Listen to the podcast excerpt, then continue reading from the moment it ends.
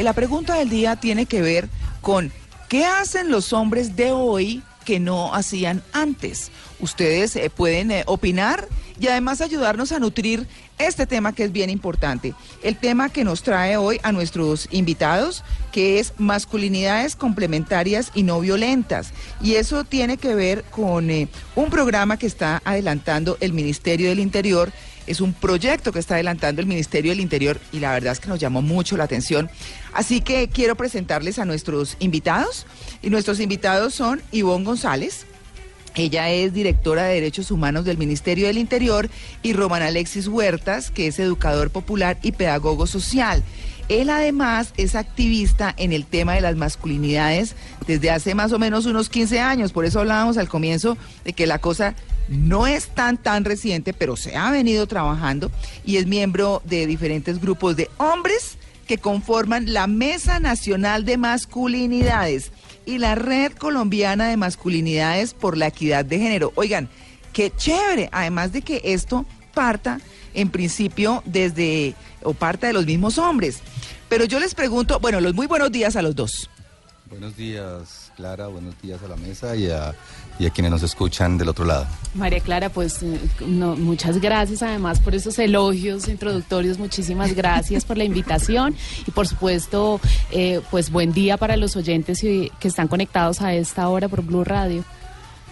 Claro, oigan, no, lo, primero que yo les quiero preguntar es, yo uno, uno diría, ¿cómo así? Que es lo primero que, que se cuestiona pero escuchándolos a ustedes cuando hablábamos previamente, dice, es que tienen toda la razón, los cambios sociales se necesitan. ¿Por qué el Ministerio del Interior se preocupa por las masculinidades? Pues María Clara, em, lo primero que quisiera decir es que esto es un esfuerzo conjunto de una voluntad política del Ministerio del Gobierno, que en este caso es el Ministerio del Interior, donde hemos eh, entendido que hay una responsabilidad desde el la más alto nivel del Gobierno Nacional en construir em, digamos, relaciones sanas, en, aportar a lo que significan eh, estas transiciones culturales por las cuales también caminan hoy nuestro país. Eh, de, alguna manera, en el desarrollo de esta entrevista, eh, todo lo que nosotros, digamos, todas las intervenciones que hagamos van ligadas a lo que significa también una palabra que tiene mucha connotación en estos días, que es la palabra paz, ¿no? Entonces, en la medida en que empezamos a, construir nuevas relaciones, nuevas responsabilidades, pues efectivamente vamos caminando hacia una transición de más igualdad, de más equidad, de, corresponsabilidad entre hombres y mujeres y por eso esta iniciativa del Ministerio del Interior en cabeza de la Dirección de Derechos Humanos. Qué chévere, qué chévere además porque eh, en esto de las masculinidades complementarias y no violentas, empiezan, eh, digamos, empieza uno a mirar las cosas famosas del, del patriarcado, ¿no? Y lo que me parece interesante es que esto conduce a que no haya violencia contra la mujer, que es lo que me parece más importante. Es decir, que todos sean iguales, que cumplan con unos roles que pueden hacer los dos y que en últimas haya respeto por, por los dos géneros, el uno con el otro, cumpliendo las tareas que les toca a los dos. Román, ¿cómo, cómo comenzar a cambiar ese chip de, no, mijito, Usted, usted es hombre, ¿cómo llora? Por ejemplo, una cosa tan natural. Bueno, yo creo que a este momento ya tenemos varias pistas de cómo hacerlo. En Colombia el tema de las masculinidades lleva algo más de 20 años, alrededor de 20 años, un poco más, desde mediados de los 80. Y creo que cada, cada momento en la historia de este proceso ha marcado una tarea, ¿no? Lo primero que se habló fue un poco frente a la sensibilidad y la expresión emocional de los hombres y esa fue como la entrada para, para cuestionar el modelo masculino con el que nos forman hombres en, en nuestra sociedad. Eh, lograr que los hombres entiendan que hay una condición humana más allá de la masculinidad y que las emociones, la expresión emocional, los sentimientos hacen parte de lo humano en nosotros y que muchas veces por perseguir un modelo de masculinidad agresivo, tradicional, pues nos olvidamos de, ese, de esa potencialidad humana que tenemos.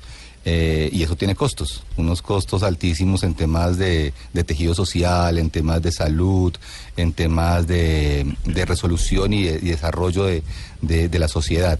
Eh, creo que eh, ese es el camino, poder hablar con los hombres y decirles, oiga, esto de, de ser hombres, de tener ciertos privilegios, no es gratis. A nosotros nos lo cobran. ¿eh? Tener la autoridad, mandar, castigar, eso tiene un costo y pues finalmente lo terminamos pagando y no nunca nos hemos dado cuenta de ese pago. Entonces, empezar a mirar cuál es ese modelo que nos venden para ser hombres es la entrada para, para darnos cuenta de qué se puede transformar, qué podemos cambiar. Claro, es que cuando se habla de patriarcado, eh, mirando pues eh, todo el material que ustedes manejan, pues se habla del primer sistema de dominación y de subordinación en la historia, que, que se caracteriza, mm, como muy bien dicen, por una distribución desigual de poder entre hombres y mujeres y una supuesta superioridad de los hombres sobre las mujeres. Pero si estamos hablando de que esto ha venido cambiando y no necesariamente por un feminismo ultranza, eh, sino por, por una iniciativa propia desde los mismos gobiernos, uno podría decir en este momento que qué tanto se ha logrado cambiar en Colombia ese tema del machismo y desde hace cuánto realmente se perciben esos cambios. Pues María Clara, yo, yo me atrevería a decir que, que hay cambios que efectivamente se han generado, digamos que por la misma globalización que ha llevado que efectivamente hayan cambios en las sociedades, pero que aún, digamos, eh, eh, si hablamos eh, de un tema específico como la violencia hacia las mujeres, pues aún es, es un tema absolutamente permisivo en las sociedades. Yo creo que hay grandes avances y lo importante de esto, María Clara, es explicarle a los oyentes, tanto hombres como mujeres que están conectados hasta ahora, eh, seguramente para ellos el, termo, el término nuevas masculinidades, y lo digo por la misma experiencia del Ministerio del Interior. Mire, cuando nosotros llegamos eh, a, incorporar lo que significaba empezar a sensibilizar primero, porque, porque esta apuesta primero fue con funcionarios públicos y contratistas del Ministerio, eh, eh, pues el término caía con mucha suspicacia, con muchas prevenciones, porque muchas veces cuando usted habla de nuevas masculinidades, la gente tiende, y sobre todo los hombres, a asociarlos sobre un cambio en la condición sexual, sobre lo que significa seguramente la agenda LGBTI, pero aquí es importante decirles que, que esto no es un tema de una agenda feminista eh, o, una agenda ultranza eh, de una defensa restricta eh, de lo que ha significado el feminismo en Colombia. Yo creo que esto es una nueva forma de concebir todo tipo de relaciones, de las construcciones humanas, de las construcciones en pareja, de por qué es importante que la gente entienda por qué la violencia hacia las mujeres no, no es una violencia normal mal y, a partir de esto, eh, por eso eh, cuando usted hacía la introducción y hablaba de nuevas de masculinidades complementarias eh, y no violentas, por eso le apostamos a ponerles ese nombre un poco para hacer un llamado, porque esto es un tema que nos competen a hombres y mujeres y cómo sensibilizarlo de esa manera, porque muy seguramente cuando hablamos de patriarcado la gente no asocia porque, porque hablamos de, de estas disparidades históricas en lo que ha significado los roles que nos han asignado a hombres y mujeres. Entonces yo sí creo que... Claro. Aquí es importante decir que, que estas nuevas masculinidades eh, significan empezar a deconstruir esas concepciones históricas que nos han asignado por diferentes temas. Esto es eh, eh, estamos en un Estado social de derechos, somos un país laico, pero con una influencia pues muy importante de la religión y, y, lo que buscamos es que efectivamente pues tanto hombres y mujeres, insisto, empecemos a entender por qué es importante sopesar responsabilidades, más allá de estigmatizar si es que los hombres son buenos o malos, que muchas veces es como termina asociándose mm. cuando hablamos de, nuevas masculinidades. Claro, usted está hablando de, de, construir, que me parece muy importante, que es quitar esas cosas que en el pasado fueron y existieron y de alguna manera siguen estando allí eh, para quienes no han trabajado el tema eh, y, están ligadas como a las costumbres, como a las tradiciones, eh, como a las normas que había en las familias, que existían inclusive en la misma sociedad y que incluso las mismas leyes eran machistas. En ese orden de ideas se dice, por ejemplo, tradicionalmente, que las mujeres eh, son más machistas que los mismos hombres y que son las que forjan machistas. ¿Ustedes qué opinan de esto? Yo, yo te traslado esta pregunta a Román. María Clara, bueno, yo quiero mm, hacer varias, varias eh, precisiones ahí para puntualizar y dejar claridades a, a quien nos escucha. Claro. Eh, claro. Lo primero frente al concepto de nuevas masculinidades. es importante aclarar que eso de, de las nuevas masculinidades en el mundo tiene una connotación distinta a la que tiene en nuestro país. Eh, en el mundo, de hecho, hablar de nuevas masculinidades eh, tiene resistencias, porque no es que sean nuevas las masculinidades. O sea, hombres pacifistas, hombres que dialogan, hombres que cuidan, hombres que resuelven sus conflictos a partir del diálogo y no de la violencia, siempre han existido. Esas masculinidades siempre han existido. Solo que por el momento histórico en que vivía la humanidad no eran vistas, no se les daba visibilidad, no se les marcaba. Y por el contrario, quienes portaban ese tipo de masculinidades, pues eran subordinados. Finalmente eran, eran, eran concebidos como hombres débiles. Y por eso, pues no, no había una visibilidad. Por eso en el mundo se dice que no hay nada nuevo. Las esas masculinidades ya existían. Lo nuevo es que se reconozcan. Eso en el mundo. Para Colombia el caso es distinto. Aquí el, el, término nuevas masculinidades se acuña alrededor del 2005, cuando a partir de los procesos y el fenómeno del desplazamiento se hacen intervenciones con familias en situación de desplazamiento. Encontraba, se encontraba que la violencia intrafamiliar y la violencia contra las mujeres se exacerbaba en el fenómeno del desplazamiento, en las familias desplazadas, pero no era producto del desplazamiento. Lo que sucedía allí y encontrábamos con alguna agencia de Naciones Unidas, con el ACNUR específicamente, encontrábamos que eh, ese hombre desplazado que antes era el que vendía la leche en el pueblo y era el lechero del pueblo, cuando llega a la ciudad, pues ya no hay, ya no vende leche, ya no es el lechero, pierde una identidad eh, de su tejido social y además pierde unas condiciones que le, le hacían sentir hombre, proveer, dar autoridad. Cuando el desplazamiento se da en la ciudad, pues ese señor casi que termina siendo un desplazado más, pierde el nombre, pierde su oficio, mm.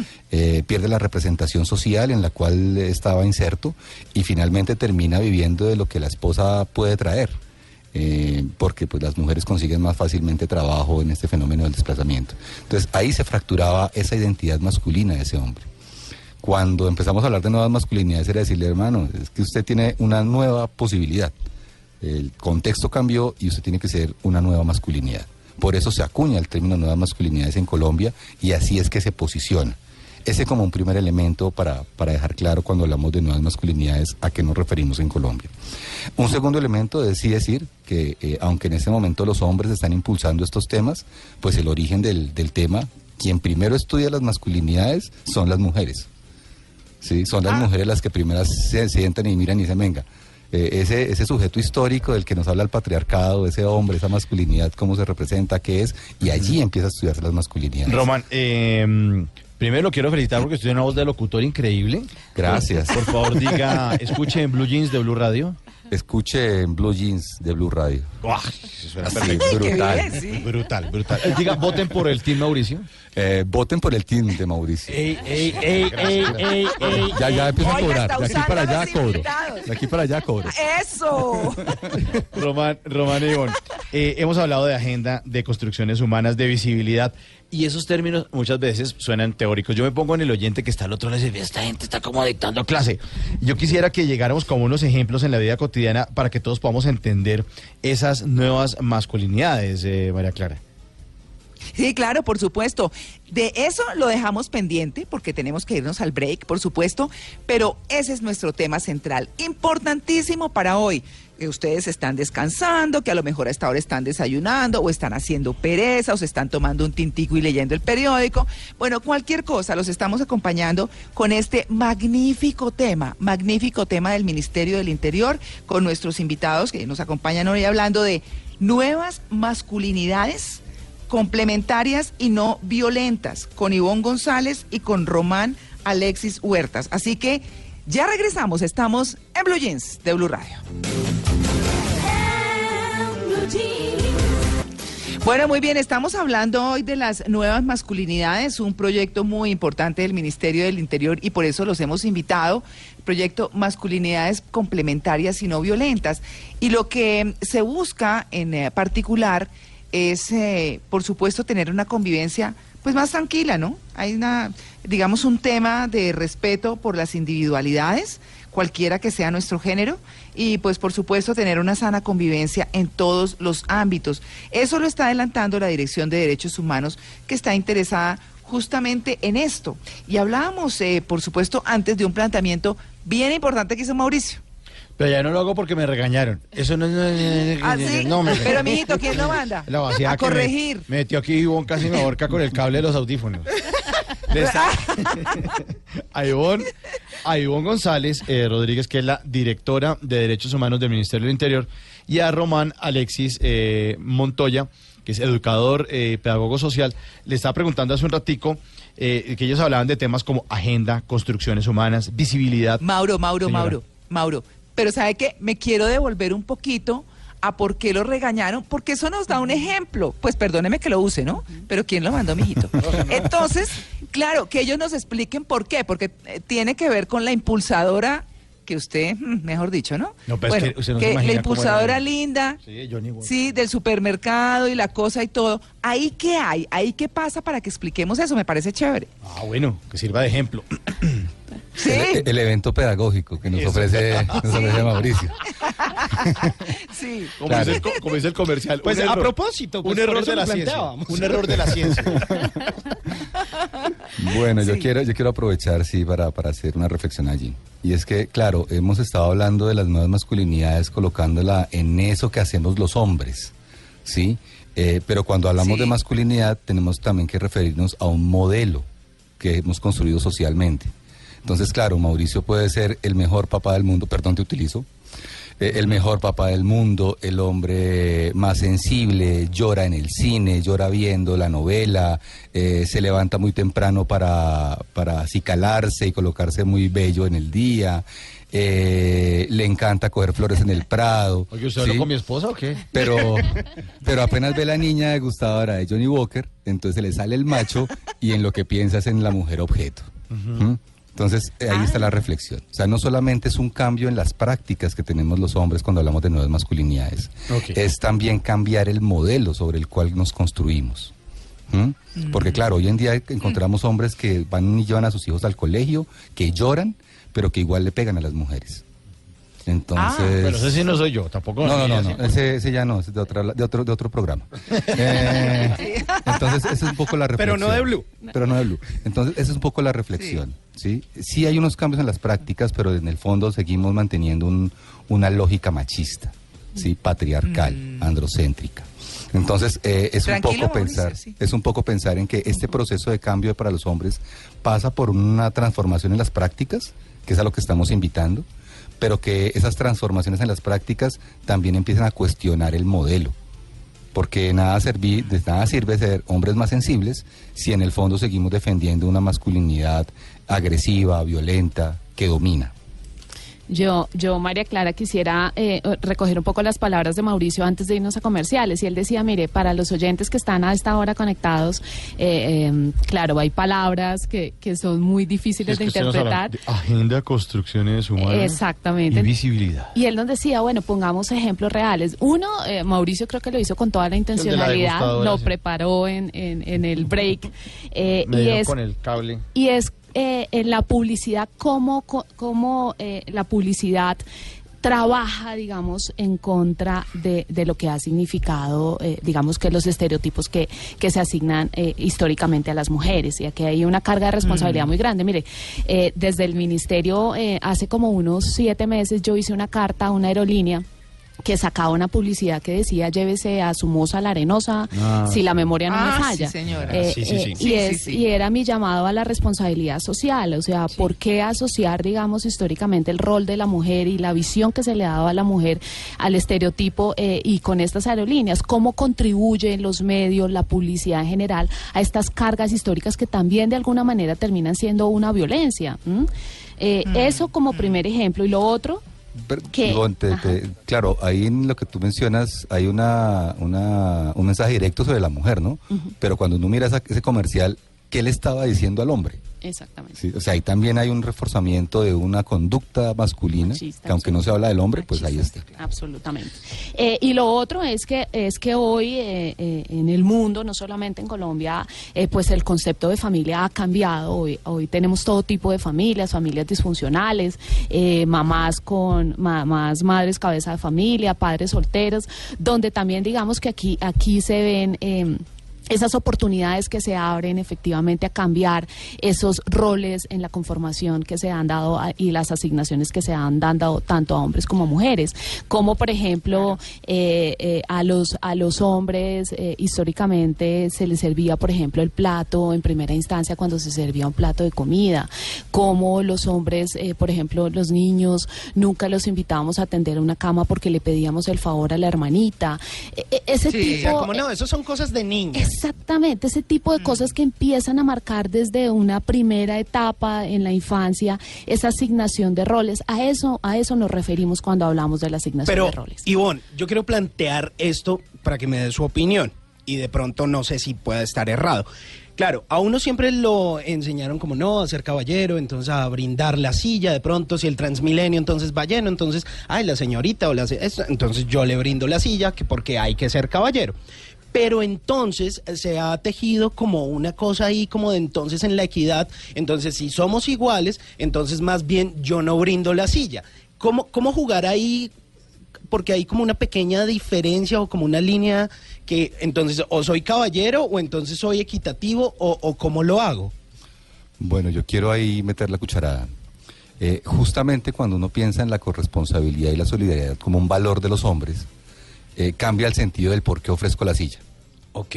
O sea, una cosa es cuando yo ofrezco la silla porque siento que esa mujer que está a mi lado eh, es débil, ¿sí? No puede y lo necesita, ¿sí? O cuando reconozco que puede estar cansada. En sentido estricto, yo creo que ninguno tendría que ofrecerle la silla a nadie. Eh, todos tenemos derecho a la silla. Solo en el sentido de la solidaridad, yo tendría que brindar mi silla y no necesariamente una mujer, puedo dársela a otro hombre, puedo dársela a un señor de mayor edad que yo o a una persona en situación de discapacidad. Eh, porque esas conductas del, lo que tú hablas del caballero, el caballero en el fondo tiene, un mensaje y es que las mujeres son débiles. Las mujeres hay que cuidarlas porque pobrecitas no se pueden valer por sí mismas. Mentira. Mm. Las mujeres también tienen cómo cuidarse, las mujeres saben tomar decisiones. ¿sí? Eh, incluso las mujeres también pueden cederme la silla en un sentido de solidaridad. Eso es cierto. Y mire que hay, otra cosa que a mí me parece importante destacar y, generar conciencia, y lo he visto, digamos, en, en muchas amigas y, y, de pronto colegas que dicen como, ay, ¿sabe? Yo me quiero ir de viaje, pero me da miedo irme de viaje sola primero, porque se va a sentir indefensa al momento de, irse de viaje, pero más allá de eso, porque a muchas mujeres desde sus casas les han inculcado como, es que usted no lo puede hacer sola, si usted no está acompañada de alguien, usted no lo puede hacer. Entonces, eh, sí me parece importante empoderar a la mujer de, váyase de viaje fresca, que no, no pasa nada, usted lo puede hacer solita, relajada. Claro, no, y miren, eh, me parece tan importante el tema que quisiera preguntarles a Ivonne y a Román si nos pueden acompañar un ratico más después de las noticias, porque tenemos que cerrarlo, tenemos que concluirlo y tenemos que dejarles a nuestros oyentes como los lineamientos claros en conclusión de lo que significan las nuevas masculinidades, ¿les parece? Claro, María Clara. Vale, sí. Hagámoslo. Bueno, listo. Eso es buenísimo. Somos ya tendencia, como siempre, como de costumbre en, en Blue Jeans. Acuérdense de escribirnos en arroba Blue Radio Co, numeral en Blue Jeans. Uno, ¿qué hacen los hombres de hoy que no hacían antes a propósito de estas nuevas masculinidades? Y dos, para que sigan votando en la batalla musical entre Tim Mauricio y Tim Simón. Bueno, y vamos a cerrar nuestro tema central porque eso sí es una deuda con ustedes que nos han estado escuchando durante toda la mañana y para quienes están llegando a la sintonía, estamos hablando justamente de las nuevas masculinidades, de esos hombres que tienen que o que han ido cambiando y otros que tienen que empezar a cambiar, por supuesto. María Lourdes. Mire, hay algo muy interesante, María Clara, y es que, bueno, con todo esto de las masculinidades hay que repensar ese modelo tradicional con el que los hombres fueron criados. Y hay unas cifras muy interesantes que nos dicen que en Estados Unidos 2.2 millones de papás se dedican al cuidado de sus hijos en sus hogares. Otro caso muy interesante es el de México. 153 mil hogares en México son monoparentales en el que son sus padres los que cuidan a sus hijos. Digamos que ellos están ocupando ese rol de esas madres solteras, pero son estos padres los que son estos padres solteros, desafortunadamente, en todos estos programas sociales que se hacen en México, solamente esos 153 mil hogares mexicanos, eh, solamente mil padres son los que se inscriben a estos programas para poder recibir ayuda y realmente nos muestra Mara Clara la situación. Según el, el último informe de igualdad de género en América Latina y el Caribe ya se está cerrando la diferencia en un 70%, pero todavía tenemos que seguir en ese proceso de poder educar a hombres y mujeres para que los hombres realmente eh, empiecen a trabajar y a repensar ese modelo tradicional con el cual fueron criados. Pero bueno, ahí en cifras nos vamos dando cuenta de esto tan importante que está cambiando a nivel mundial. En todo caso, la brecha es muy grande. Hablamos de un 70% en América Latina y el Caribe, pero bueno, se trata de hacer un trabajo grande en educación. Claro, por supuesto. Entonces, para, para cerrar este tema, pues les preguntamos a Ivonne y a Román, que han estado frente a esto, ¿qué podemos hoy, quienes nos están escuchando, comenzar a hacer para continuar con esa labor, quienes lo hemos estado adelantando o quienes quieren empezar? Pues María Clara, mira, yo, yo quisiera cerrar eh, con, con, algunas consideraciones de, de, lo que he escuchado. Primero, eh, em, respecto a lo que significan los hombres asumiendo, digamos, que estas nuevas roles en la paternidad. Eh, lo primero es que esto no debería ser una carga. Yo creo que en la medida en que tanto hombres o, mujeres tomen la decisión de estar en la casa y asumir lo que significa eh, esta carga en los hogares, pues eh, debería, digamos, que, que haber y, existir la posibilidad de que haya una primera una libre escogencia tanto de hombres o de mujeres de quienes asumen los roles en el hogar para que también digamos que haya una carga justa en lo que significa una conciliación entre la vida laboral y, personal, que no es nada fácil. Eh, lo otro tipo, eh, lo otro que quisiera decir es que eh, nada justifica la violencia hacia hombres o hacia mujeres, y esto lo digo porque porque escuchaba atentamente a Simón, digamos, en la construcción de parejas y de relaciones, aquí la violencia, el rechazo que manifestamos hoy cuando hablamos de nuevas masculinidades, que por supuesto también hace un llamado de atención hacia la no violencia hacia la las mujeres, eh, significa también que eh, en esta nueva construcción de relaciones, por supuesto que la violencia hacia los hombres, pues también digamos que es absolutamente rechazada. Eh, y lo último es decirle a, tanto hombres o mujeres que están conectados a esta hora que este llamado por esta nueva sensibilidad de la cual le, agradezco mucho el acompañamiento de Blue Radio en que se interese en estos temas es que efectivamente aquí tiene que haber una oportunidad de que haya un cambio, una transición a lo que significa el nuevo papel de los hombres y de las mujeres en la sociedad. Cómo asumimos nuevos roles, cómo tenemos eh, la libre escogencia de elegir, digamos, eh, cuál debería ser nuestro rol en la sociedad eh, y más ahora cuando eh, caminamos hacia una transición de no violencia que por supuesto pasa para una responsabilidad de hombres y mujeres. Este país estuvo construido bajo la lógica de un conflicto armado que duró más de 50 años, donde empezamos a construir relaciones bajo la violencia y se volvieron absolutamente naturales. Eso lo ve usted en la pérdida del valor, mire, de la vida. Hoy, hoy a una persona la matan en este país por robarle un celular eh, y la sociedad no reacciona. Entonces, eh, esto pasa, digamos que por temas gruesos coyunturales que no solamente se quedan en las nuevas lógicas de los roles que debemos tener tanto hombres como mujeres en la sociedad, sino que efectivamente abramos esta oportunidad al cambio eh, y por supuesto en la cual ustedes que hacen parte de los medios de comunicación pues son unos aliados estratégicos más allá de la responsabilidad que tienen, digamos, como, como un poder muy importante dentro de la sociedad. Como toca, como toca, Ivonne. Román. Bueno, yo quisiera perdón, quisiera primero recoger algo que decía Simón también, eh, agradecer que nos cuentes tu experiencia. No es fácil que los hombres hablen de este tipo de cosas, por eso eh, hay que celebrarlo, ¿sí? hay que, hay que impulsar para que se dé. Y también el mensaje es el mismo, la violencia no puede ser un código del amor. Sí, la violencia no puede ser un código de las relaciones de pareja. Eso tenemos que eliminarlo de allí, no puede estar allí, ni, ni en hombres ni en mujeres. Mm, y pues eh, vale decir que no se puede equiparar la violencia de unos con las de las otras mujeres. Eh, reconocer que las nuevas masculinidades eh, tienen un concepto muy amplio que pregunta por cómo responden a los desempeños sociales los hombres indígenas, los hombres campesinos, los hombres pacifistas, también los hombres gays. son muy amplias. Allí se recoge cualquier experiencia, perdón, cualquier experiencia que como hombre eh, enfrentamos y de la cual eh, hacemos uso en esa masculinidad. Eh, finalmente decir que en esa transición, justamente iba a, reforzar lo que decía Ivonne, en esa transición de país en el que estamos, hoy hablar de masculinidades no solamente es hablar de esos buenos hombres, no solamente hablar de esos hombres que atienden a sus hijos, no, hay unos temas muy gruesos que como país están debatiendo y donde el centro de la discusión está en esa lógica masculina. Violencia sexual, por ejemplo. Sí. ¿Por qué la violencia sexual termina siendo soportada bajo un patrón de la masculinidad? Salud.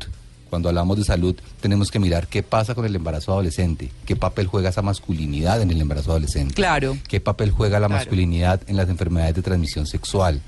¿Qué papel juega la masculinidad en los presupuestos que el Estado tiene que garantizar para cubrir las violencias contra las mujeres? ¿Sí? Entonces, en el espectro de salud hay un montón de lugares donde la masculinidad se sitúa. Eh, pensar en desarrollo. Cómo pensar en desarrollo eh, también in- eh, hace un llamado a una masculinidad distinta donde podamos repartir cargas, donde podamos alcanzar unos objetivos más ideales en torno a, la, a, a lo armónico del desarrollo y no a lo depredador. Y finalmente, pensar en un país que está hablando de reincorporación. Y reincorporación es no solamente quitar el fusil y el uniforme, es también cambiar la forma de pensar. Y cuando quitamos el fusil y el uniforme, aquellos que estaban en el monte, también tenemos que pensar los que estamos en la ciudad, cómo desmontamos la guerra que tenemos en nuestra cabeza. Entonces la reincorporación también pasa por mirarnos en ese tipo de masculinidad llena de odios, llena de resentimientos y no, que no quiere darle paso a la paz. Genial. No, buenísimo. Mauricio. Eh, yo quería cerrar con una, um, un violentómetro que nos trajeron nuestros invitados, que es como una especie de regla que va de 0 centímetros a 24 y en el 0, del 0 al 8 dice alerta, si con tu pareja o compañeros mujeres, dos puntos. Les hacemos bromas hirientes o piropos ofensivos, las intimidamos o amenazamos, las humillamos o ridiculizamos, las descalificas con sus opiniones, las celas, les mientes, les rompes objetos cuando discutes con ellos. Eso es un sinónimo de alerta. En el segundo plano. Es como un semáforo. Es como un semáforo, es como una reglita, es muy, muy bonito, muy instructivo, muy didáctico. De- eh, después del 0 al 8, entonces dice reacciona, o sea, nivel 8, reacciona, sí, con tu pareja o compañeros. Las tratas con desprecio, las ofendes verbalmente e insultas, eh, las empujas o jaloneas, las pellizcas o arañas, los golpeas jugando, es que ese jueguito se convierte en otra cosa. Eh, las acaricias agresivamente, las manoseas, les manejas su dinero, bienes o documentos o les prohíbes usar métodos anticonceptivos. Y urgente, en lo más alto, es decir, entre 16 y 24, en esta regla del violentómetro, dice urgente, si con tu pareja o compañeras mujeres las golpeas físicamente, las obligas a tener relaciones sexuales, las amenazas de muerte, las amenazas con objetos o armas, o las encierras o aíslas de sus seres queridos. Ahí tienes un problema, estás poniendo en riesgo la vida e integridad de las mujeres. Claro, ese es el tema. Y quiero terminar eh, hablando con una eh, cosa, pues de una cosa muy importante y es que cómo los hombres cada vez se apasionan por, por roles diferentes, ya eh, se, eh, digamos, se lanzan a ser chefs, que, algunos lo hicieron muy valientemente hace muchos años porque pues no era bien visto, eso hay que decirlo, y se lanzan en tareas que supuestamente no les eh, competirían. Pero además quiero terminar con algo que se planteó en la alianza Men Engage, que quiere decir como el enganche de los hombres en la declaración de Río de 2009. Eso fue en el primer simposio global de Men Engage en el documento Hombres, Masculinidades y Cambios en el Poder. Y dice lo siguiente, el reconocimiento del papel de los hombres, no solo como agresores, sino también como posibles actores, facilitadores y activistas para lograr la igualdad de género y eliminar las formas de violencia contra las mujeres, comienza a verse como una pieza imprescindible que requiere políticas y estrategias específicas. Y esto lo está haciendo, pues obviamente, la División de Recursos Humanos del Ministerio del Interior y eso hay que reconocerlo. Así que quiero agradecerles mucho a Ivonne González, que es directora de Derechos Humanos del Ministerio del Interior, y a Román Alexis Huertas, que es educador popular y también parte de este gran, gran proyecto. Muchas gracias por haber aceptado nuestra invitación a, en Blue Jeans de Blue Radio. María Clara, muchas gracias por la invitación y aprovecho eh, para agradecerle a mi equipo de trabajo en el ministerio que sin ellos y sin ellas no sería posible. Por supuesto a todos los oyentes esperamos haber contribuido en, en esta hora de invitación que recibimos a través de Blue Jeans eh, y por supuesto a la mesa de trabajo muchas gracias.